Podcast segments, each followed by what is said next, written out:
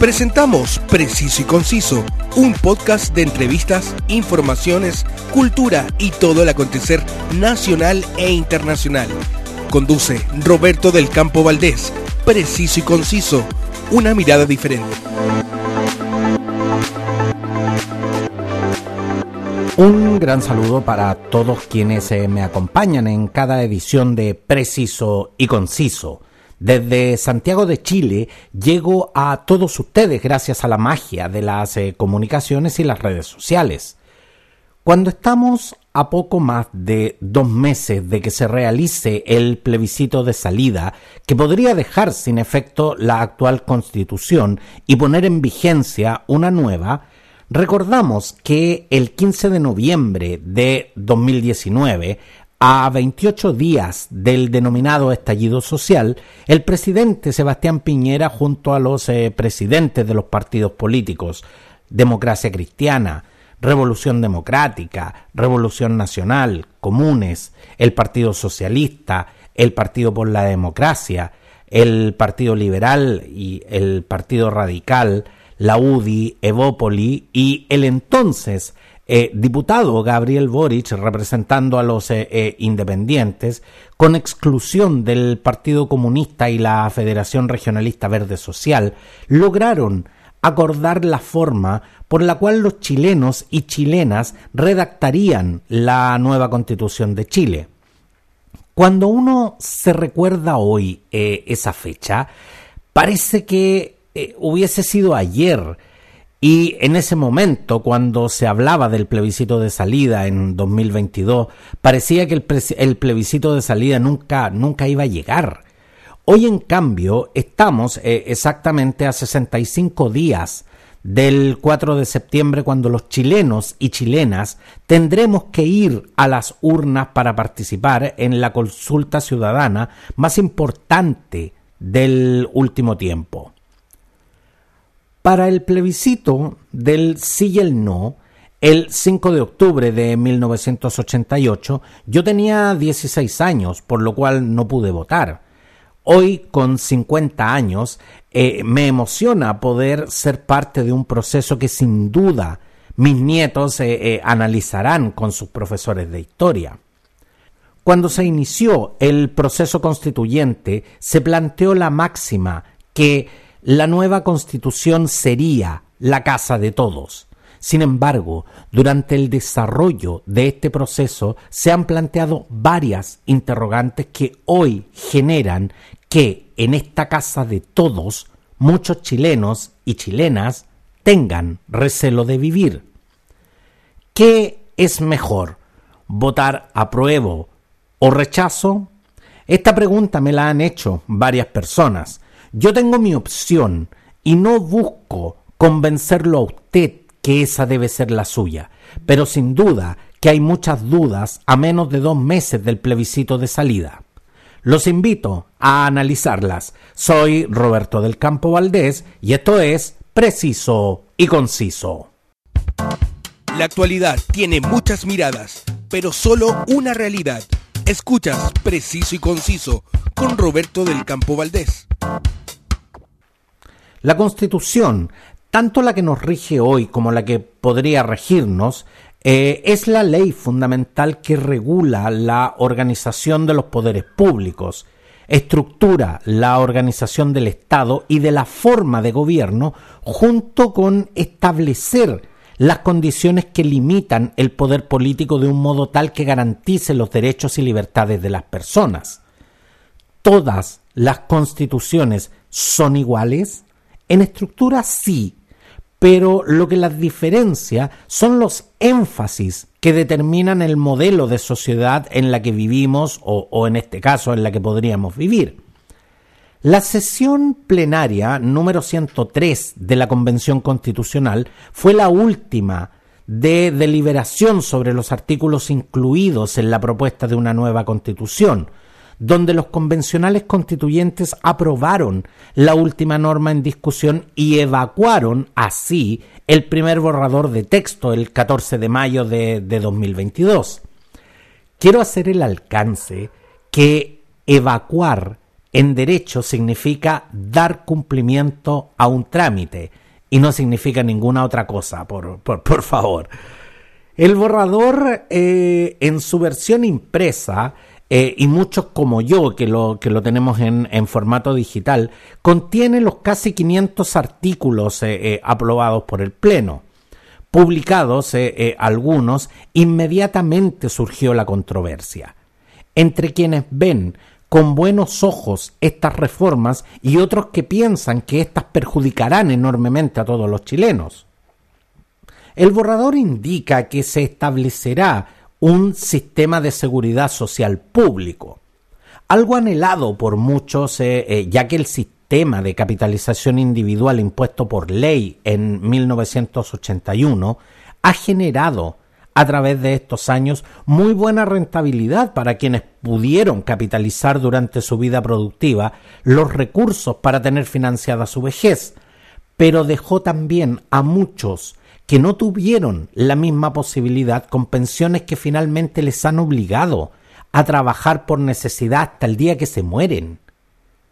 De aprobarse esta propuesta constitucional, se termina con el actual sistema de ahorro personal vía administradores de fondos de pensión, las famosas AFP que usted, que usted conoce. Por ley, ahora sus cotizaciones mensuales pasarán a financiar este sistema de seguridad social y no podrá ser usado en otro fin distinto a esto. La inexpropiabilidad de los fondos de pensiones ha sido tema de discusión porque si bien usted hoy tiene un millón de pesos capitalizado, esos fondos son suyos y de nadie más. El fantasma de que esos fondos pueden ser expropiados permanece pese a los anuncios y promesas del gobierno de Gabriel Boric. La heredabilidad de los fondos también ha sido tema y la declaración del convencional frente amplista Daniel Stingo en, en un punto de prensa que dijo que no se hereda porque no es tu plata, es plata del sistema para pagar pensiones. Para mi gusto, esto deja claro cuál, cuál es la orientación del nuevo sistema. La plata cuando entra al sistema deja de ser suya aunque con eso se financie su jubilación y ayude a alcanzar los mínimos eh, eh, hoy considerados aceptables dentro de un sistema de previsión moderno. Otro punto que ha causado mucha controversia es el uso razonable del agua. En una época donde este recurso cada vez es más escaso, me parece vital que haya una preocupación del Estado por garantizar un uso responsable y equitativo no puede ser que hoy algunos usemos más de 100 litros de agua en una ducha, mientras hay localidades que no tienen agua ni para lavarse los dientes. Para esto se creará la Agencia Nacional de Aguas, organismo autónomo con personalidad jurídica y patrimonio propio cuya finalidad es asegurar el uso sostenible del agua. El tema acá es que Hoy muchas personas poseen derechos de agua, más allá de que a mí me parece que el agua no debiera ser privada más allá de cualquier circunstancia.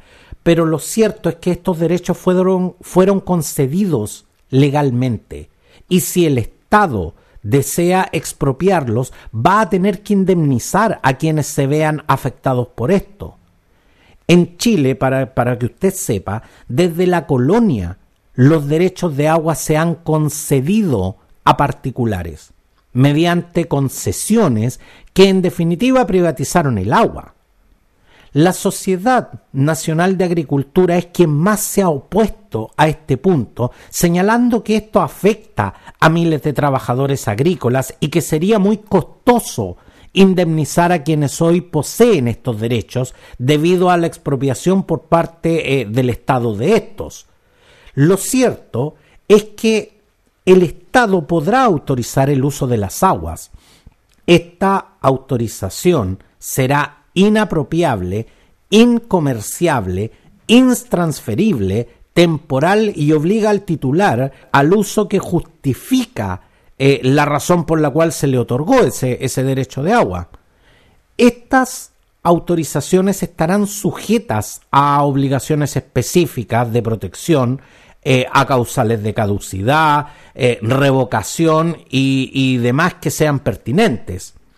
Esto, en primera instancia, me parece muy bueno, porque el agua debe ser un bien de uso público.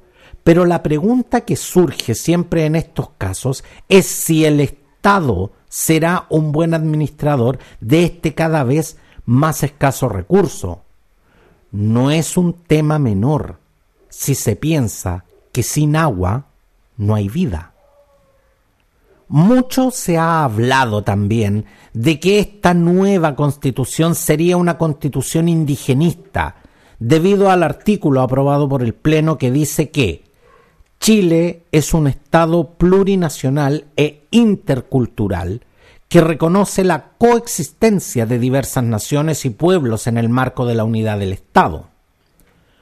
Un Estado plurinacional es, en esencia, la organización política y jurídica de una sociedad con varias naciones en un solo Estado, con un gobierno que es eh, eh, representativo eh, en el sentido de la, de la plurinacionalidad y están sujetos a una única constitución política. ¿Ya? En América Latina tenemos dos estados plurinacionales que son Ecuador y Bolivia. Ecuador desde 2008 y Bolivia desde 2009 respectivamente. Los respetables pueblos originarios aseguran que esto es una compensación a la inequidad actual del sistema. Sin embargo, la mayoría de los chilenos que no son o no se consideran originarios tienen la idea de que esto afecta la igualdad ante la ley. Esto porque se señala además que el Estado reconoce los sistemas jurídicos de los pueblos indígenas lo que en virtud de su derecho a la libre determinación coexisten coordinados en un plano de igualdad con el sistema nacional de justicia. Pero no establece cuáles son los límites de esto. Quiero dejar en claro que jamás he sido ni seré partidario de tribunales especiales para delitos comunes. Si un cura, por ejemplo, comete un delito como asesinar a alguien, ¿Por qué debe ser juzgado por un tribunal eclesiástico si es un delito civil? La justicia debe aplicarse a todos por igual, si no, no es justicia, punto. El pluralismo jurídico reconoce los sistemas jurídicos de los pueblos indígenas, los que coexisten coordinados en un plano de igualdad con el sistema nacional de justicia. Yo considero que si lo que se busca es igualdad ante la ley, ¿por qué tiene que haber diferentes sistemas de justicia operando al mismo tiempo? Soy tremendamente respetuoso de las diferentes cosmovisiones de los diferentes pueblos originarios, pero en este caso, una cosa no tiene nada que ver con la otra. Otro artículo que hace ruido, sobre, sobre todo cuando uno de nosotros ve a diario cómo aumenta no solo la cantidad, sino también la violencia de los delitos, es la desmilitarización de las policías en Chile. Muchos sienten que con esto se le quita poder y atribuciones a la policía y otros piensan que con esto se moderniza la institución la acerca de hecho más a la ciudadanía y en definitiva hace que cumplan mejor su trabajo. Hay cambios estructurales que se deben hacer para, para eh, garantizar mayor control civil, mayor transparencia y una mayor formación enfocada en el respeto de los derechos humanos.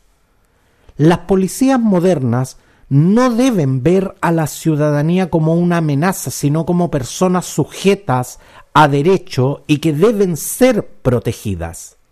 Ahora, esto no significa que van a dejar de perseguir a los delincuentes. Esto, para mi gusto, ayudará a que disminuya la fuerte desconfianza y temor que existe hoy de parte de la gente hacia la policía civil y hacia la policía uniformada. Pero jamás olvidar que el uso de la fuerza para mantener la seguridad y el orden público es legítimo si se ajusta a los protocolos de las policías modernas de todo el mundo. La eliminación del Senado y la creación de la Cámara de las Regiones es algo que a mucha gente más que ruido eh, le resulta difícil de entender. ¿Por qué eliminar una, una institución democrática que tiene, más de, que tiene 200 años de existencia? Uno de los argumentos que más se repite es que con esto se acaban los bloques de iniciativas y se pone fin a una Cámara con privilegios.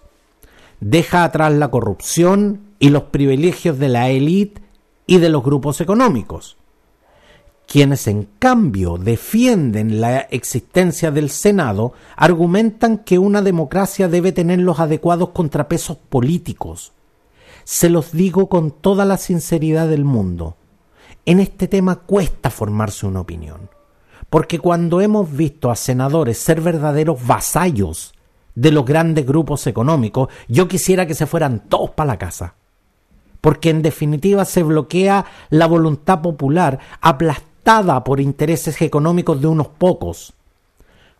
Pero no es menos cierto que la Cámara de las Regiones debiera tener igual número de representantes por región para contrapesar justamente el centralismo, porque si no, su poder se diluye y será irrelevante, será de verdad una, una segunda cámara de segunda clase. Por lo tanto, las regiones y territorios serán regiones y territorios de segunda clase respecto a Santiago. Podría estar llenando los minutos de la edición eh, del preciso y conciso con datos y más datos de, de los diferentes artículos. Usted debe tomar el borrador y ahora el, texto armonizado y comenzar a analizar los diferentes eh, artículos. Por mi labor de comunicador siempre estoy tomando el pulso a la opinión pública y me preocupa la permanente apatía con respecto a estos temas es que a mí me da lata ver noticias porque es pura violencia. Ay, no, a mí me carga la política porque todos los políticos son ladrones. Ay, pero ¿para qué voy a leer la constitución si yo no cacho nada? ¿Qué me importa a mí la constitución si el otro día yo tengo que trabajar igual? En primer lugar, quiero decir que ninguna constitución en el mundo está pensada para resolver los problemas particulares de cada uno de nosotros. Si usted siente que da lo mismo una constitución u otra, le digo que está equivocado. Porque aquí no se trata de ver si está o no está bien redactada. En lo que nos tenemos que centrar es en determinar los alcances que tendrán estas reformas. ¿De qué manera esto beneficia o perjudica una constitución por definición está proyectada para 30 o 40 años. Ninguna constitución es eterna. Y no podría serlo porque las sociedades cambian y las necesidades y prioridades de los ciudadanos también. Lo que era irrelevante antes hoy cobra importancia, como por ejemplo el respeto a los derechos humanos las políticas con enfoque de género y el reconocimiento a nuestros pueblos originarios como parte de nuestra historia y nuestro patrimonio. La familia es la base de la sociedad, pero esa sociedad ha cambiado y por lo mismo el concepto de familia. Vamos a dejar que eso impida que personas perfectamente capaces y bien intencionadas no puedan hoy formar una familia? Solo porque no cumplen con los estándares culturales, religiosos o sociales asumidos como verdades absolutas, cuando en realidad no lo son? La educación y la salud hoy no son privilegios, son derechos que todo Estado en el mundo debe garantizar. En lo que diferimos es en cuál es la mejor forma de hacerlo, porque sé que muchos de ustedes estarán pensando, pero si en Chile la educación y la salud son gratis, yo no les discuto eso. pero hablemos de calidad y sobre todo de equidad.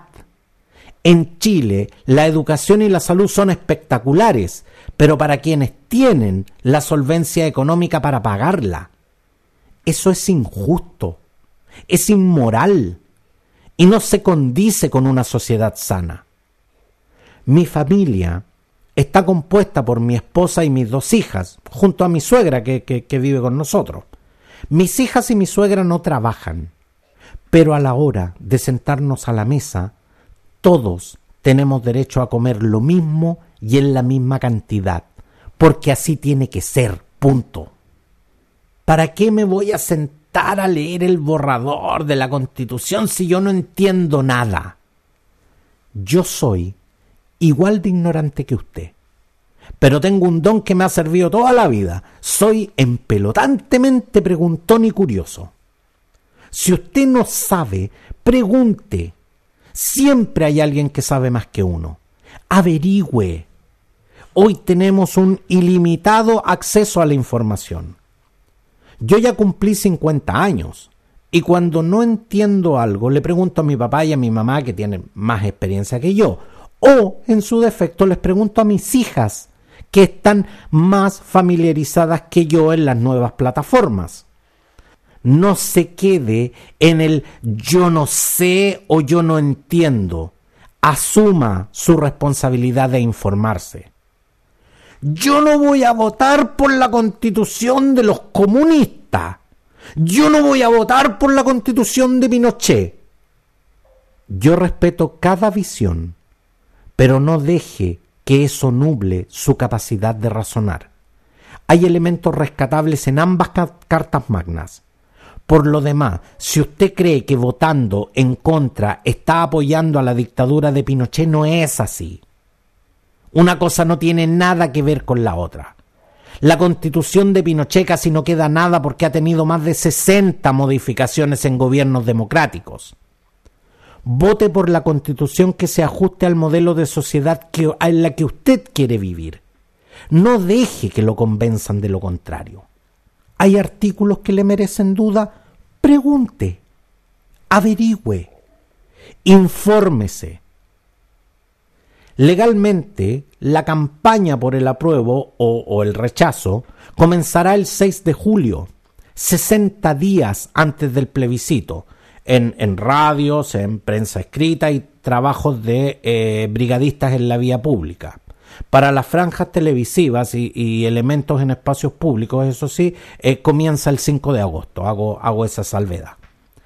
Actualmente, en redes sociales ya hay grupos promoviendo el apruebo y el rechazo, algunos ligados a organizaciones sociales y partidos políticos. Participe de las discusiones. Opine, haga ver sus temores, haga ver sus expectativas, no se reste de esta sana discusión. Los que se dedican a puro agredir a eso es que hay que dejarlos solo, porque no son aporte para mi gusto, y lo digo con todas sus letras. Es que todo el mundo tiene derecho a opinar. A opinar sí. A agredir y descalificar gratuitamente no. La discusión respetuosa e informada siempre enriquece. Lo demás es chimuchina que no, no, no aporta nada. El 4 de septiembre tenemos que ir informadamente a votar. No se quede en su casa. Vaya con su familia, invite al vecino, con quien quiera, pero vaya. Nadie puede ni debe cuestionar la opción que usted elija usted no va a ser ni peor ni mejor persona por la opción que tome. Pero sea cual sea, hágalo informado y pensando en nuestro querido Chile. La actualidad tiene muchas miradas, pero solo una realidad. Escuchas Preciso y Conciso con Roberto del Campo Valdés. Las ediciones de Preciso y Conciso están disponibles para que las escuches las veces que quieras en más de 20 plataformas. Escúchelas, compártalas y suscríbase para que no se pierda nada de los interesantes contenidos que, que tengo para ustedes. Mucha gente me dice, yo nunca puedo estar informado porque no tengo tiempo para, para ver las noticias, de leer el diario, nada. No se preocupe porque se puede suscribir a mi canal informativo Telegram y así usted revisa las cápsulas noticiosas que siempre envío y así va a quedar siempre bien informado de todo lo que pasa en Chile y el mundo y lo mejor al instante cuando suceden las noticias. Síganme en mis redes sociales y compártanme sus opiniones. Gracias por estar conmigo. Nos vemos. Te has informado de los temas del momento, una mirada amplia que te invita a ser parte del hoy y el mañana. Te invitamos a nuestro próximo capítulo de Preciso y Conciso con Roberto del Campo Valdés. Una mirada diferente.